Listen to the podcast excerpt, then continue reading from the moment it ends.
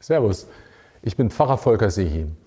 Heute sitze ich nicht, wie ihr es so gewohnt seid, allein irgendwo rum und, äh, und äh, laber, sondern heute, ist, heute labert noch jemand anderes mit, äh, nämlich Ich, der Patrick. Ich bin Genau. kein Pfarrer, auch nicht der Direktor vom Rosenberg, aber trotzdem öfters mal hier inzwischen. So ist es. Und äh, da wir immer mal wieder äh, ins Gespräch kommen und uns eigentlich auch ganz gut verstehen und es immer wieder so um das Thema geht, ähm, also nicht nur christlicher Glaube allgemein, sondern was ist denn eigentlich so katholisch? Weil hier, das ist ein katholischer Wallfahrtsort und äh, was soll das eigentlich und äh, warum und wieso und Ja, genau, deswegen das Interessante ist ja, ich bin ja mein ganzes Leben lang schon katholisch, aber ich habe mich sehr wenig bisher eigentlich damit auseinandergesetzt und es Mhm. ist tatsächlich dann natürlich mehr geworden, dadurch, äh, dass ich so viel Zeit auf dem Rosenberg verbracht habe. Aber gerade im Laufe der letzten Jahre sind dann immer mal wieder so ein paar Fragen ähm, entstanden, wo ich mich so gefragt habe, warum ist das anders in der katholischen Kirche, wie jetzt zum Beispiel in Freikirchen oder in Mhm. der evangelischen Kirche? Und was ist der Grund dahinter, äh, warum die katholische Kirche das so auf die Art und Weise macht? Und tatsächlich bin ich noch nicht dazu gekommen, dir viele von diesen Fragen zu stellen. Deswegen dachte ich, machen wir das doch einfach in Form eines Videos, damit andere Leute dann auch gleich noch deine schlauen Antworten hören können. Ja, von wegen. Hoffentlich. Ich konnte mich überhaupt nicht auf dieses Video vorbereiten. Ich weiß nicht, was mich jetzt Das ist erwartet. ja viel lustiger dann. Ich habe ehrlich gesagt das auch gestern total vergessen gehabt, dass wir sowas vorhatten. Also ich wusste, dass wir ein Video machen, aber nicht, äh, dass das jetzt so aussieht. ähm, darum bin ich jetzt echt gespannt, was da. Oh, jetzt holst du schon da. Ich hole jetzt schon hier meine Notizen raus.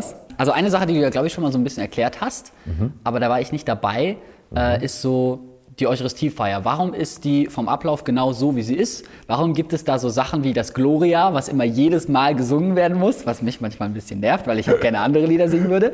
Ähm, also wie hat sich das entwickelt und was ist der Grund dafür, dass wirklich diese Worte immer noch die gleichen sind? Also was würdest du sagen, was, was, ist, was ist der Hintergrund, warum das in der katholischen Kirche so wichtig ist?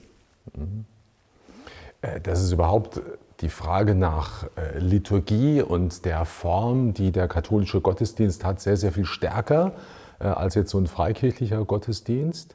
Äh, Das ist eine absolut wichtige und zentrale und leichte und schwierige und überhaupt Frage. Ähm, und das hat echt auch mit so einem typischen Prinzip des Katholischen zu tun. Ähm, Das Prinzip heißt nämlich Geschichte und Tradition. Und we are standing on the shoulders, nee, wie heißt das, on the shoulders of giants, so ungefähr. Und diese Giants, auf deren Schultern äh, wir so stehen, das sind unsere jüdischen Geschwister. Und die Messe, die ja aus zwei großen Teilen besteht, nämlich aus einer, mm, einem Wortgottesdienst, wo, wo also die Bibel im Mittelpunkt steht und dann der, Euchar der eigentlichen Eucharistiefeier, ähm, also wo gebetet wird über Brot und Wein und ähm, das Mahl der Kommunion dann stattfindet. Das sind eigentlich, kann man sagen, zwei Gottesdienste äh, der Juden zusammengebaut. Ja? Das Passafest einmal? Einmal das Passafest, ein bisschen modifiziert, ja. Das Passamal, das Pessachmal, Paschamal, das wird ja in verschiedener Art und Weise wird es ja auch dann äh, genannt. Und das erste ist der Gottesdienst in der Synagoge. Ja, also der bis heute eigentlich so ähnlich gefeiert wird, wo verschiedene Lesungen aus der Schrift äh, vorgetragen werden, wo Psalmen gesungen werden und wo, äh, wo auch eine, eine Predigt ist. Ne? Also der erste Teil ist eher so, wie bei Freikirchen das auch läuft, vielleicht ein bisschen geformter, weil da auch Lesungen vorgetragen werden, die jetzt nicht unbedingt bepredigt werden. Aber das stammt aus dieser Tradition. Ja? Die Juden haben auch aus dem, aus dem Gesetz, also aus der Torah, aus den fünf Büchern Mose etwas vorgetragen, tun sie bis heute, und aus dem Buch, ähm, aus den Prophetenbüchern. Ja? Und bei, den- bei den Christen ähm, ist eben noch eine dritte, eine dritte ähm, Lesung dazugekommen, nämlich aus den Evangelien. Aus dem Neuen So, Testament. genau. Und da gibt es eben Altes Testament, entweder aus der Torah oder aus den Propheten, dann Neues Testament aus einem Brief des Apostels Paulus meistens oder aus der Apostelgeschichte. Und dann ähm, das dritte ist das Evangelium. Ja, also einfach, wo es um Jesus geht, um seine Lehre und um sein Leben. Und, äh, und, und das ist eigentlich, das sind die, ähm, das ist die Tradition, in der wir uns bewegen und die einfach Katholiken total heilig halten. Ja?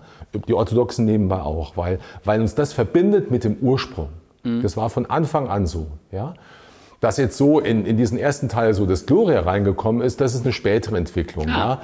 Das ist etwas später, das war nämlich eigentlich ein Morgenlied. Und ähm, dass also die, die frühen Gemeinden, das war glaube ich drittes, viertes Jahrhundert, hätte ich mich jetzt noch mal ein bisschen kundig machen sollen, wann es in die Liturgie reingekommen ist. Ähm, aber da die Messe meistens am Morgen gefeiert worden ist, kam das dann eben auch in die Morgenliturgie hinein. Die Orthodoxen kennen das nicht zum Beispiel. Deswegen wird eben außer in der Fastenzeit und in der Adventszeit ähm, diese beiden ähm, Zeiten im Kirchenjahr haben ja eher so Bußcharakter, ist alles ein bisschen so. Ja, auf, da kommt ja dann auch das Halleluja zum Beispiel. Genau, nicht, der ja. fehlt Halleluja. Du bist doch, du kennst Ah, dich, guck du mal, kennst was doch ich alles aus. weiß Nein, du kennst dich voll aus. Ja? Und deswegen kommt das Gloria immer vor. We're standing on the shoulders, shou- shoulders of giants. Ja, das ist das eine. Und das andere, äh, wir sind eigentlich vernetzt mit, mit allen katholischen Christen überall auf der Welt, wo das eben auch so ist. Mhm. Ja? Also das ist einfach Katholiken total wichtig, die Verbindung so durch die Zeiten hindurch und die Verbindung mit allen anderen Gemeinden auch, wo das überall so ist. Und deswegen hast du in der Liturgie immer auch so ein Heimatgefühl. Ne? Also das ist jetzt Das ist Wortgottesdienst. eigentlich so ein bisschen McDonalds-mäßig, weißt du? Egal in Schon. welches Restaurant du gehst, du, hast, du kannst das gleich erwarten. Und Ganz so genau. ähnlich ist es im Prinzip dann in der katholischen Kirche, Genau. egal in welchen Gottesdienst gehst, du hast doch immer den gleichen Ablauf der So ist es. Eucharistiefeier. Das ist eigentlich, und, und bei der Eucharistiefeier ist Franchise. es genauso. Ja, kann man, kann man echt so sagen. Das ist Ja. so. Das ist dieses Prinzip. Das ist eigentlich das McDonalds-Prinzip. Das, ist eigentlich- das ist ein super Vergleich. Ich- Die Frage, das hat ja dann aber McDonalds ja von der katholischen Kirche abgeschaut wahrscheinlich. Ähm, Mit Sicherheit. Wir sind ja die älteren Player ja Genau. quasi. Ne? Genau. Und der zweite Teil, Eucharistiefeier, ist eigentlich eine, eine Abwandlung des Pessach, des Pascha-Mahles, ähm, wo aber im Kern im Grunde wir uns erinnern an das letzte Mal Jesu mit seinen Jüngern, wo er eben gesagt hat, das ist mein Leib, dieses Brot und das ist mein Blut, dieser äh, Kelch mit Wein und tut das zu meinem Gedächtnis. Und auch das nehmen katholische und orthodoxe Christen total ernst und sagen, ja, wir wollen ähm, den letzten Willen Jesu erfüllen und darum äh, feiern wir jeden Sonntag oder sogar täglich äh, die Eucharistie, auch in dieser Gestalt des Opfers Jesu Christi, als Erinnerung an das Opfer Jesu Christi und eben auch das Mahl. Nächste Frage, die ist vielleicht ein bisschen kniffliger. Und zwar äh, Zölibat. Das fand ich ganz interessant, ähm, weil ich neulich mit irgendjemandem darüber geredet habe. Ähm, und gerade durch die Serie The Chosen ist mir nochmal bewusst geworden, dass ja Petrus, der als der erste Papst auch gilt ähm, und damit ja auch dieses Amt eines Priesters innehatte, ja dann tatsächlich eine Ehefrau hatte. Ja. Also sozusagen nicht im Zölibat gelebt hat. Deswegen, ähm, ich glaube, ganz lange am Anfang der Kirchengeschichte gab es das Zölibat auch gar nicht. Das wird dann irgendwann eingeführt. Was ist der Grund dahinter? Also das ist was, was ich nicht so ganz verstehe, weil es gibt ja sicherlich Pfarrer, die irgendwie diese Berufung zur Ehelosigkeit haben und wirklich sagen, hey, ich, ich wünsche mir das auch wirklich, dass ich mein Leben ganz auf Jesus ausrichte und eben kein, nicht in der Ehe leben will. Aber es gibt ja sicherlich auch Leute, die irgendwie dazu berufen sind, das Evangelium zu predigen und den Job eines Priesters zu haben, aber vielleicht diese Ehelosigkeit nicht haben, wie es zum Beispiel halt bei Petrus auch der Fall war. Also was ist der Grund, warum die katholische Kirche das sozusagen auch so limitiert? Das ist auch eine sehr, sehr gute Frage, äh, die für mich so zwei Teile hat. Äh, Also einmal, äh, warum gibt es überhaupt Männer und auch Frauen, die ehelos leben? Und das Zweite ist, warum hat die katholische Kirche das äh, verkop verkoppelt oder verbunden auch mit ihrem Priestertum und sagen, dass alle Priester in der Regel ähm, nicht heiraten dürfen. Es gibt Ausnahmen, wenige Ausnahmen, also wenn zum Beispiel ein evangelischer Pfarrer oder auch ein freikirchlicher Pastor sagt, ich möchte katholisch werden, aber möchte meinen Dienst weiter ausüben, dann, dann kann es auch, also nicht nur, da kann es eine Erlaubnis geben, wenn die das wollen, ist es dann möglich, dass die auch zum Priester geweiht werden, ohne natürlich ihre Ehe aufzugeben. Ah, Also okay. das gibt es. Und, und in der Ostkirche ist diese Kopplung ja auch nicht so stark. Ähm, Das heißt, da gibt es viele Priester, die in der Gemeinde tätig sind ähm, und die verheiratet sind, sehr, sehr viele sogar. Also das eine ist die Frage, warum überhaupt Ehelosigkeit? Und da ist die einfache Frage, ich will so leben, äh, wie Jesus lebt. Und das gab es von Anfang an. Also Jesus, das war total ungewöhnlich. Ähm, Jesus war nicht verheiratet. Das war für einen jüdischen Mann irgendwie kaum denkbar. Ja? Ähm, aber er hat sich bewusst auch dafür entschieden, weil er gesagt hat, meine Braut ist nicht eine konkrete Frau, sondern meine Braut ist das Volk Gottes, weil ich als Sohn Gottes, als Repräsentant Gottes ähm, in der Beziehung zu, zum Volk Israel, das sich ja dann erweitert hat, auch auf die Heidenvölker, ich möchte so leben, wie eigentlich mein Vater im Himmel auch lebt und, und äh, da ist für sie. Ja? Also er hat sich da voll identifiziert, eben als der Sohn und hat eben auch dann klar Leute berufen, die nicht verheiratet waren, aber auch welche, die verheiratet waren. Die meisten waren wahrscheinlich verheiratet. Äh, Petrus zum Beispiel, in ja. The Chosen ist es ja wunderbar, das ist ja eine meiner Lieblingsfiguren, Super ist ja, coole ist ja seine Frau, also die ist ja gläubiger und treuer als er und das ja. ist der Hammer, ja, finde ich, auch, auch wie die miteinander so umgehen, das, also das ist total bewegend. Mhm. Obwohl auch nicht ganz klar ist, ich meine, The Chosen erzählt ja auch vieles, was, ähm, nicht, in der Bibel was nicht in der Bibel ja. steht. Ne?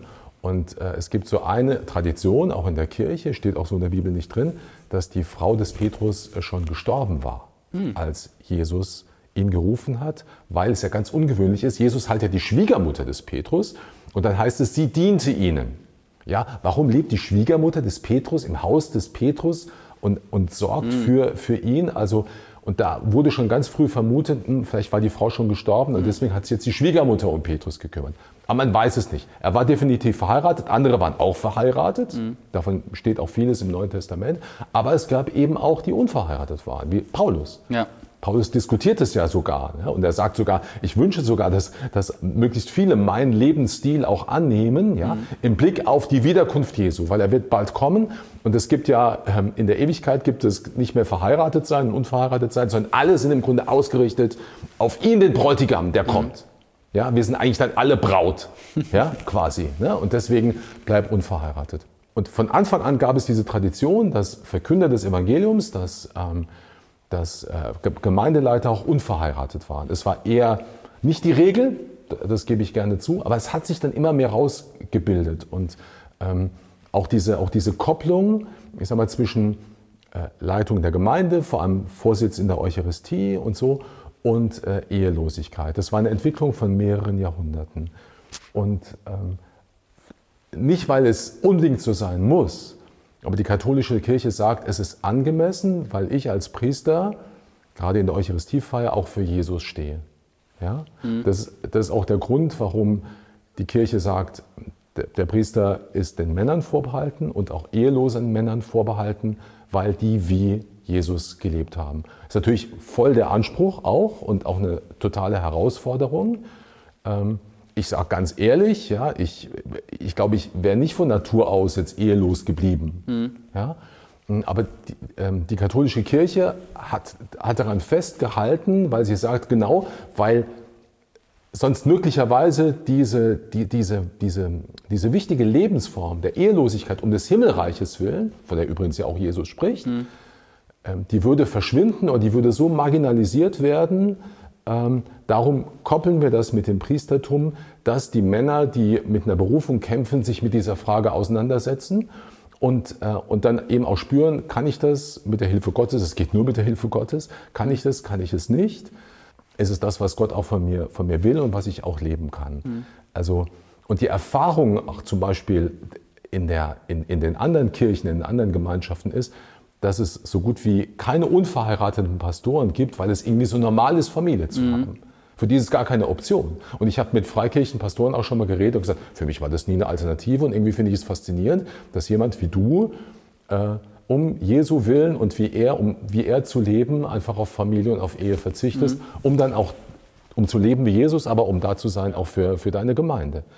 Ähm, also wird ja auch sehr im Moment sehr diskutiert in der katholischen mhm. Kirche, ob man diese Koppelung auch beibehalten soll.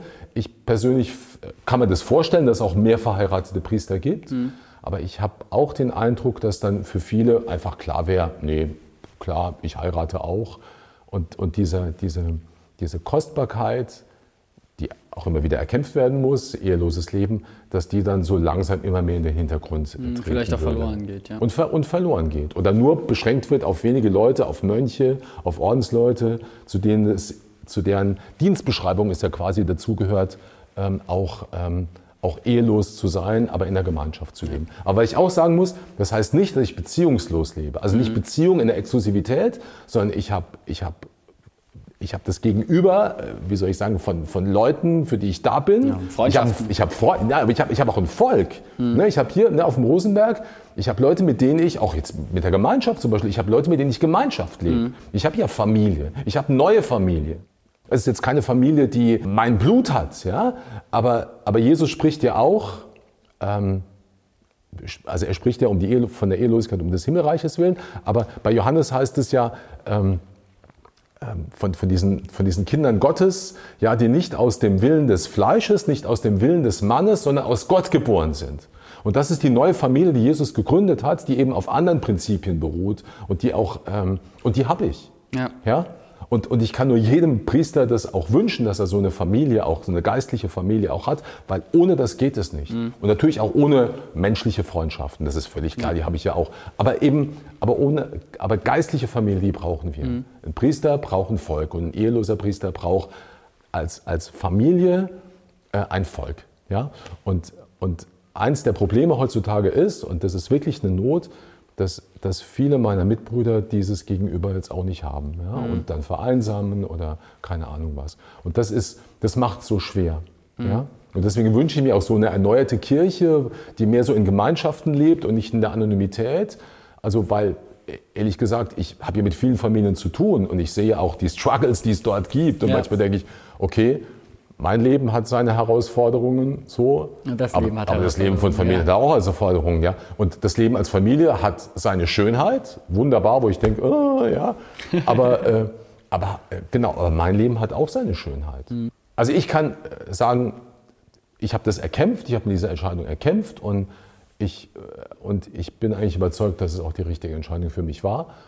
Und, ähm, und ich kann nur auch Leute ermutigen, das zu prüfen, wozu Gott mich auch ruft, weil das Leben als, als zölibatärer Mensch in Gemeinschaft mit anderen ist etwas ganz Wunderbares und mhm. etwas, was mich auch irgendwie und was mich auch immer wieder auf Jesus wirft, weil ich sage, ich brauche dich, weil du bist meine erste Beziehung. Ja? Und eigentlich leben wir als Zölibatäre, äh, die, die wir das wirklich leben wollen und nicht einfach nur das so, uns so durchbeißen. Wir leben eigentlich das, was jeder Christ, jede Christin leben soll, nämlich in dieser Beziehung mit Jesus leben. Mhm. Und das auch als ersten Punkt zu haben. Genau. Und das ist ja auch bei der Ehe auch so. Das ja. soll ja auch sein, dass, genau. ne, also wenn, wenn du heiratest, du, du hast eine Frau, aber die erste Beziehung ist nicht deine Frau. Dann, mhm. dann würdest du die Frau zu, äh, zu, zu deinem Gott machen. Ja. Und das zerstört eigentlich jede Beziehung. Ja? Sondern deine erste Beziehung bleibt Jesus. Und dieser und nur bei mir bleibt eben diese Stelle der Frau, die bleibt eben frei. Mhm. Da ist eine Lücke einfach da, das ist auch ein Schmerz, ganz klar. Aber ich habe trotzdem in diesem, ich sag mal, diesem dritten Kreis, ja, der erste Kreis ist Gott, der zweite Kreis ist dieser eine Mensch, ja, ähm, der fehlt bei mir. Aber dieser zweite Kreis, da habe ich auch viele, viele gute Beziehungen um, und immer mehr, um die ich sehr, sehr dankbar bin. Und ich meine, Gott kann ja auch außerhalb von dem, von dem Amt des Priesters dann Leute gebrauchen und in der Kirche einsetzen, wenn, wenn das jetzt dann nicht die Berufung von den auch Leuten das, ist. Ja. Auch das ist ja wichtig. Da gibt es Verkünder des Glaubens. Da gibt es Leute, die auch verschiedene, die als Familienväter oder Familienmütter auch leben für das Reich mhm. Gottes. Also es ist ja nicht so, dass dass Priester alles ist in der Kirche. Also manchmal hat es in der katholischen Kirche so den Eindruck mhm. erweckt, mhm. ne, dass alles so auf die Priester zuläuft. Und das ist ungesund, das macht alle kaputt. Ja. Und ähm, und das mag ich so jetzt auch in diesen, in diesen neuen Gemeinschaften oder auch wie, jetzt, wie die Gemeinden sich jetzt strukturieren, dass der Priester ein Charisma hat unter vielen und sich das so einbindet in die anderen. Ja, nächste Frage wäre äh, Heilige in der Kirche. Mhm. Aber woher kommt dieses Konzept, dass es Leute gibt, die irgendwie heilig sind? Weil das ist ja auch das, was wir jetzt, was jetzt in der Freikirche, ich weiß nicht, hat die evangelische Kirche das? Nein, oder?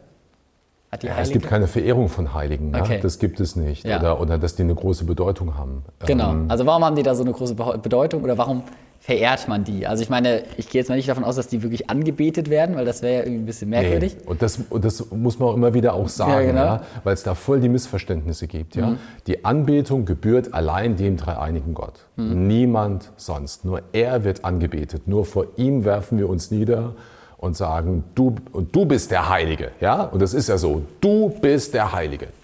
Ja. Niemand sonst. Ja?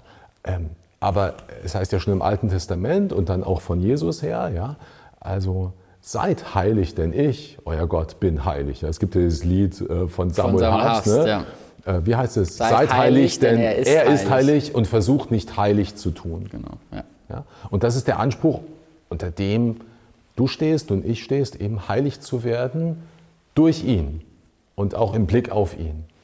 Und darum sagt ja Paulus auch immer wieder in seinen Briefen an die Heiligen von Korinth und die Heiligen von in Galatien oder was er nennt auch dann auch die, ganzen, also die ganze Gemeinde heilig. Die ganze Gemeinde okay. nennt er heilig. Und das ist so, das ist so das, also Gott ist heilig, die ganze Gemeinde ist heilig, die Kirche ist heilig, weil sie einfach auf ihn auf ihn ähm, äh, ausgerichtet sein mhm. soll. Ja, ich meine, wir sind alle Sünder und heilig. Ja. Und jetzt gibt es eben in dieser Gemeinde der Heiligen, gibt es eben, ich sag mal, besondere Vorbilder. Mhm. Ja? Also ich, ich, ich, habe ich hab Vorbilder. Hast du auch Vorbilder? Ja.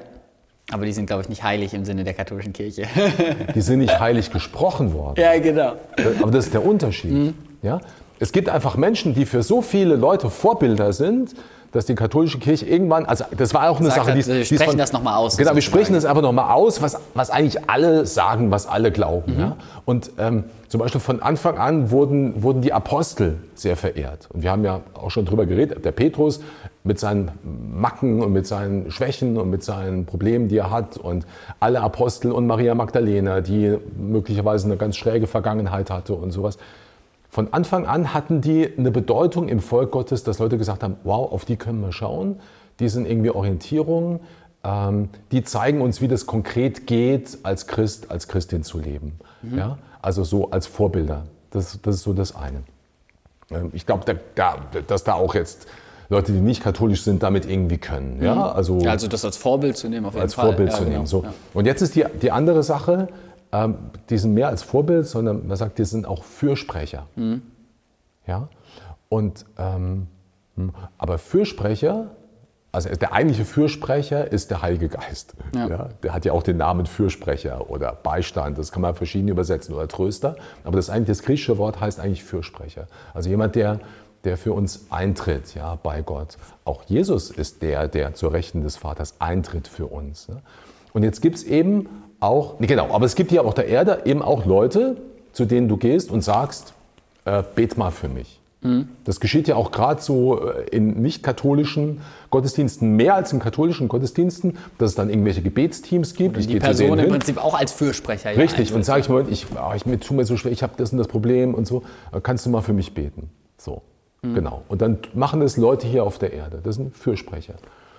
Und, äh, und die Katholiken sind davon überzeugt und ich auch, ja, dass die, ähm, dass die, die Menschen, die in der, in der starken Verbindung mit Gott gelebt haben, also von denen wir mit Recht sagen, die, die, die heißen nicht nur Heilige, sondern die sind es. Die haben bei allen Kämpfen, die sie hatten, haben sie echt ein vorbildliches Leben geführt, dass die bei Gott sind, mhm. ja, und, ähm, und dass die bei Gott, dass, ich, dass wir uns, uns an die wenden können und sagen können, hey, leg mal ein gutes Wort bei Gott.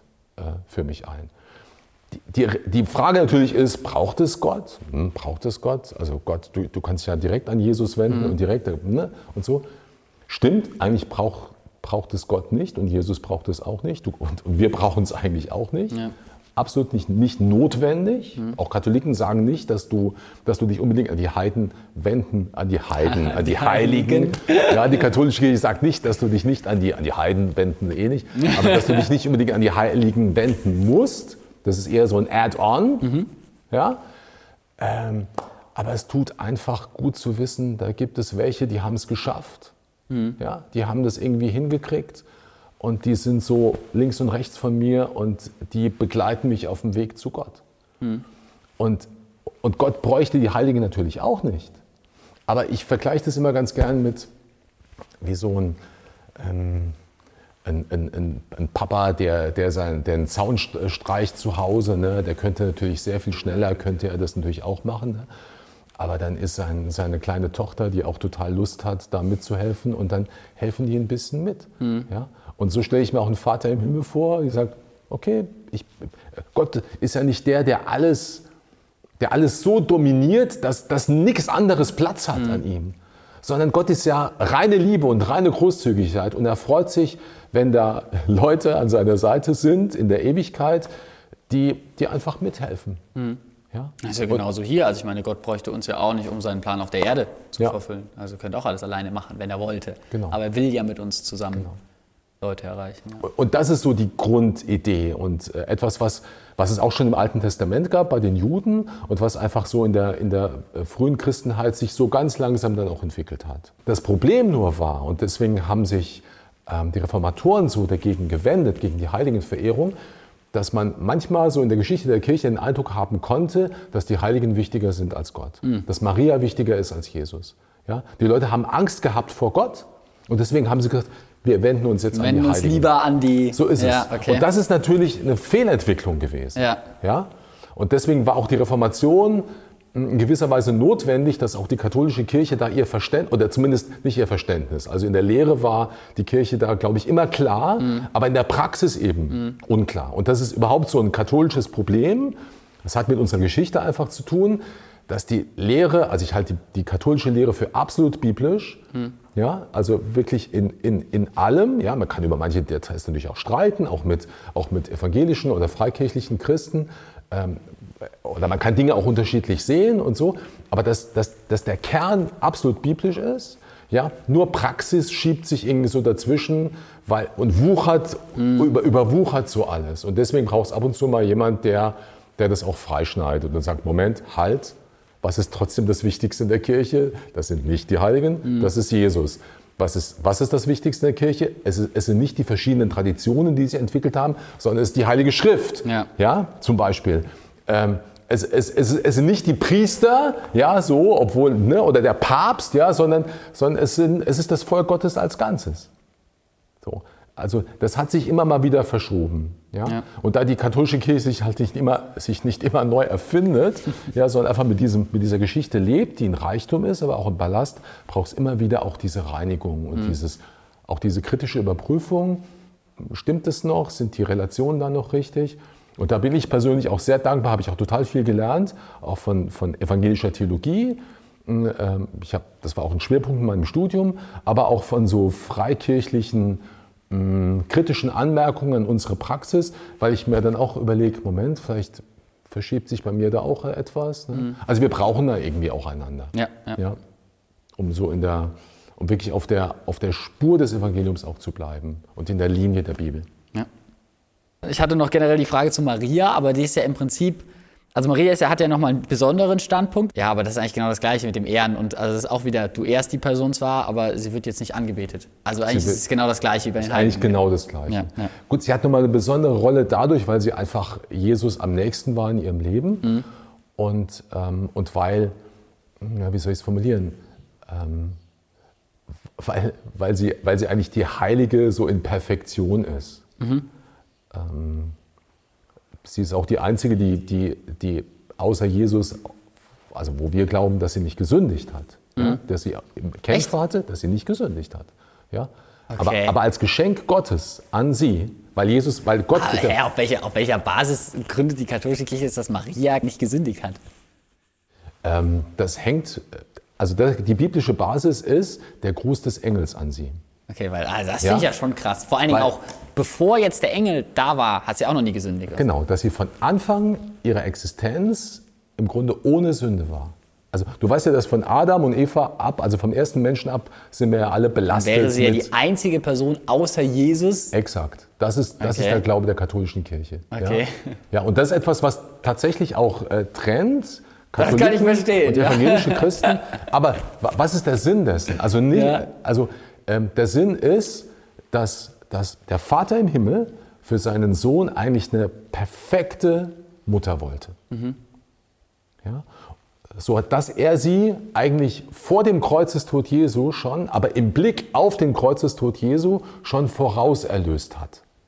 Ja, und gesagt hat, ich, ich will nicht, dass, dass eine sündige Mutter bekommt, sondern dass er eine, eine heilige Mutter bekommt, dass er auch wirklich so aufwächst, wie ich mir das vorstelle.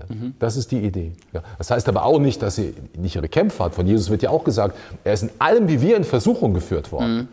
Aber er hat nicht gesündigt.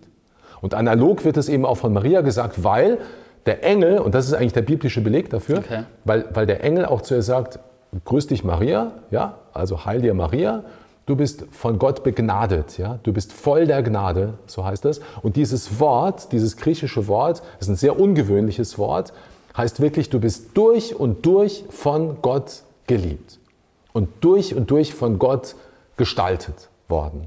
Und das ist der, es ist jetzt kein direkter Beleg, da steht nicht, Maria war ohne Sünde, aber das ist der, der Hinweis, wo die katholische Kirche sagt, ähm, das deutet darauf hin, dass Maria irgendwie vorbereitet worden ist, ja, von Anfang an die Mutter Jesu zu werden. Aber da hat die Kirche, das muss ich ehrlich zugeben, hat auch viele Jahrhunderte gebraucht, um zu dieser Erkenntnis durchzustoßen. Mhm. Ja? Und es gab auch große Heilige nebenbei, die gesagt haben, nee, nee, nee, Maria war ganz normal und äh, also auch mit Sünden und sowas. Ne? Und, äh, und, und, umso größer ist das Wunder, dass Gott eine, eine, eine ganz normale Frau dann erwählt, die Mutter ja, Jesu zu Ich wollte gerade sagen, weil eigentlich ja. sieht man ja durch das, durch das komplette Alte Testament auch schon, dass Gott ganz häufig Leute für seine Mission auswählt, die eben voll das Gegenteil von ohne Sünde Absolut. sind. Also so jemand wie David, der Absolut. beschrieben wird als Mann nach dem Herzen Gottes und dann trotzdem Ehebruch begeht. Ja, also ähm, und jemanden töten lässt. Ja, genau. Mögliche, ja. Also äh, ja. da ist ja eigentlich Gottes Geschichte mit den Menschen oft so mhm. dieses, hm, gerade weil du es alleine nicht schaffst, bin ich trotzdem gnädig. Äh, und nutze das. Gut, mhm. aber das ist natürlich krasser Claim, dann zu sagen, dass Maria sozusagen komplett ohne Sünde ist. Ne? Und es gibt noch einen zweiten Hinweis. Ähm, also das ist ja alles Lukas. Also in Lukas 1 steht die Verkündigungsgeschichte. Mhm. Und dann kommt ja der Besuch Mariens äh, nach Elisabeth.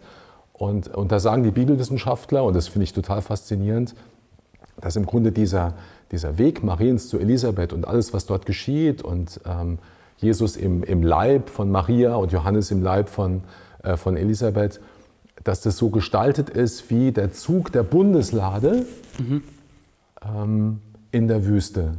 Ja, und die Bundeslade, kennst du, ne? da, ist ja. ja da sind ja die, äh, die Gesetzestafeln, genau. die Mose von Gott bekommen hat.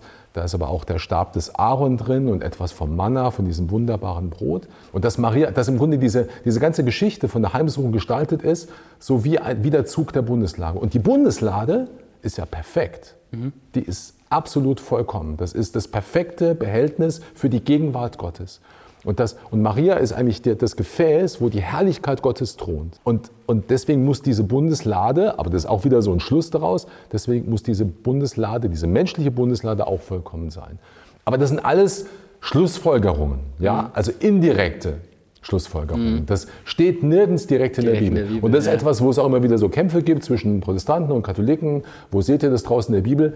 Wir können oft nur sagen, das ist, da ist ein Hinweis, das, das ist biblisch, aber es steht eben nicht direkt dort. Mhm. Und darum gibt es da auch unterschiedliche Meinungen. Ja, ja. man es auch unterschiedlich auslegen kann. man es unterschiedlich ja, auslegen kann äh, und so. Und ähm, genau.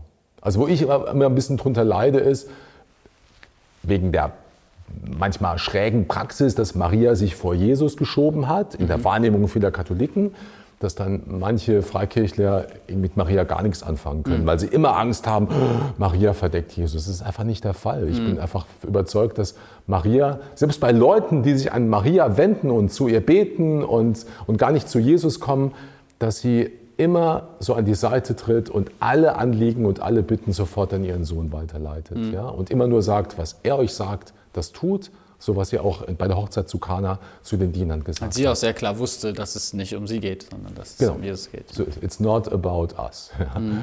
It's ja. not about me. It's all about Jesus. Ja. Also Maria ist für mich total die It's all about Jesus. Was im Grunde die katholische Kirche von Maria sagt, das will sie sagen von jedem Christen und von der mhm. Kirche als Ganze.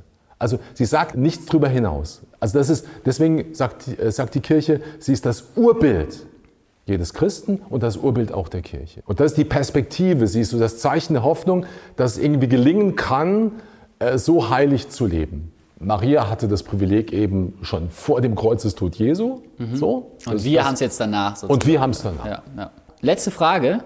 Ähm, darüber haben wir, glaube ich, sogar schon mal so ein bisschen geredet. Aber so dieses Thema, warum denkst du, ist es wichtig, äh, so eine Kirche zu haben, die irgendwie sowas also eigentlich steckst es dann in der Frage schon drin, aber warum, warum, warum denkst du, dass es wichtig ist, so eine Kirche zu haben, die irgendwie so eine gewisse Autorität hat oder solche Sachen festlegt? Oder was hat das in der Vergangenheit auch schon gebracht? Ähm, keine Ahnung, also weil gerade ja. Dreieinigkeit fand ich so ein interessantes Thema, wo ich so ja. dachte, alle Christen, egal welche Konfessionen, mhm. sind sich da eigentlich sehr einig in dem mhm. Thema. Und trotzdem ist es gar nicht so was, was jetzt so direkt in der Bibel steht, sondern was mhm. sich im Prinzip irgendwie auch von der katholischen Kirche stammt von der einen Kirche, die damals noch, die, die damals. Damals gab es keine andere. Damals gab es keine ja. andere, ja. Die, also die Kirche ist ja eine heilige katholische und apostolische Kirche. Und zwar katholisch nicht als Konfession verstanden, sondern als die Kirche, die überall auf dem Erdkreis vertreten ist. Also damals in der bekannten Welt und heute tatsächlich überall auf der Erde ja. vertreten ist. Das heißt ja katholisch. Ja, allumfassend. Da gehören im Grunde alle dazu. Und Warum braucht es Autorität in der Kirche? Weil manchmal hm, strittige Fragen zu einer Entscheidung geführt werden müssen. Ja? Weil die Bibel in den meisten Aussagen schon sehr klar ist, mhm. aber in den Konsequenzen nicht immer so klar ist. ja? Und es auch, ähm, hm, wie soll ich sagen, Aussagen in der Heiligen Schrift, auch im Neuen Testament gibt, die sich, die sich scheinbar widersprechen. Ja? So in Briefen, da ist Jakobus, da ist Paulus, ähm, da ist Johannes. Die setzen immer unterschiedliche Akzente. Und deswegen gibt es immer wieder auch Streit mhm. in der Kirche. Leider. Also Jesus hat ja mit Recht gebetet, das war sein letztes Gebet vor seinem Leiden, lass alle eins sein, weil er schon mhm. geahnt hat, ja, äh, das ist so eine große Kostbarkeit des Evangeliums, aber es ist auch so etwas Zerbrechliches mhm. und da werden Leute auch unterschiedlicher Meinung sein. Ja. So. Und, und es braucht eine Instanz, ich, und da sage ich, es, es braucht sowas wie ein Amt in der Kirche, also ein Dienst der, der Lehre und auch der Leitung, äh, wo am Ende ein Gremium oder ein Einzelner, am besten natürlich ein Gremium, nach langer Überlegung, nach reiflichem Nachdenken, aber auch dann sagt, so ist es jetzt. Ja? Und darum gab es schon in der Apostelgeschichte Versammlungen der Apostel zum Beispiel, die die Frage Beschneidung ja oder nein für Nichtjuden hm, ja. beschlossen haben. Ja, und so. Und, und das war ein langer Kampf. Und später äh, die Frage, wie ist das zu denken? Wer ist Jesus? Ist er genauso Gott wie der Vater oder ist er so eine Art Vizegott nur? Mhm. Das war ein langer Kampf. Ja, nee, aber echt, ja. Und ja. was heißt Sohn Gottes? Heißt er, dass er hm, ist er, dass er, dass er weniger Gott ist als? Ne, oder was ist mit dem Heiligen Geist? Ist er wirklich gleicher Gott? Oder ist er nur eine, ist er nur eine Gabe?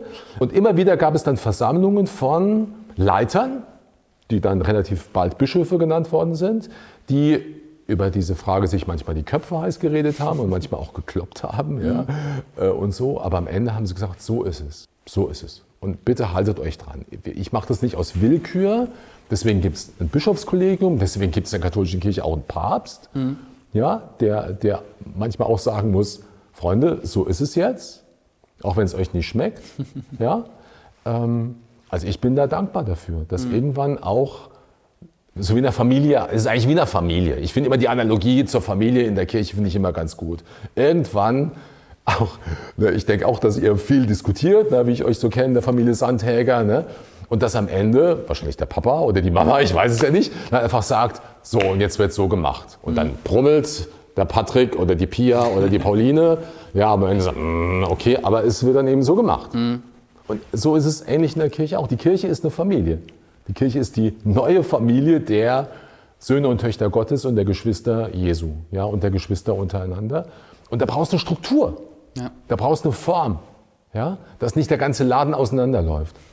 Und der ähm, auch uns heute verbindet mit dem Ursprung. Das ist das, was ich echt, deswegen bin ich total gerne katholisch, weil die Geschichte, die so ein großer Ballast manchmal auch ist, weil Christen haben viel Mist gebaut mhm. und Priester und Bischöfe und Päpste haben auch manchmal echt Dinge getan, wo ich mich dafür schäme. Übrigens, ich mache auch Dinge, für die ich mich schäme. Ja?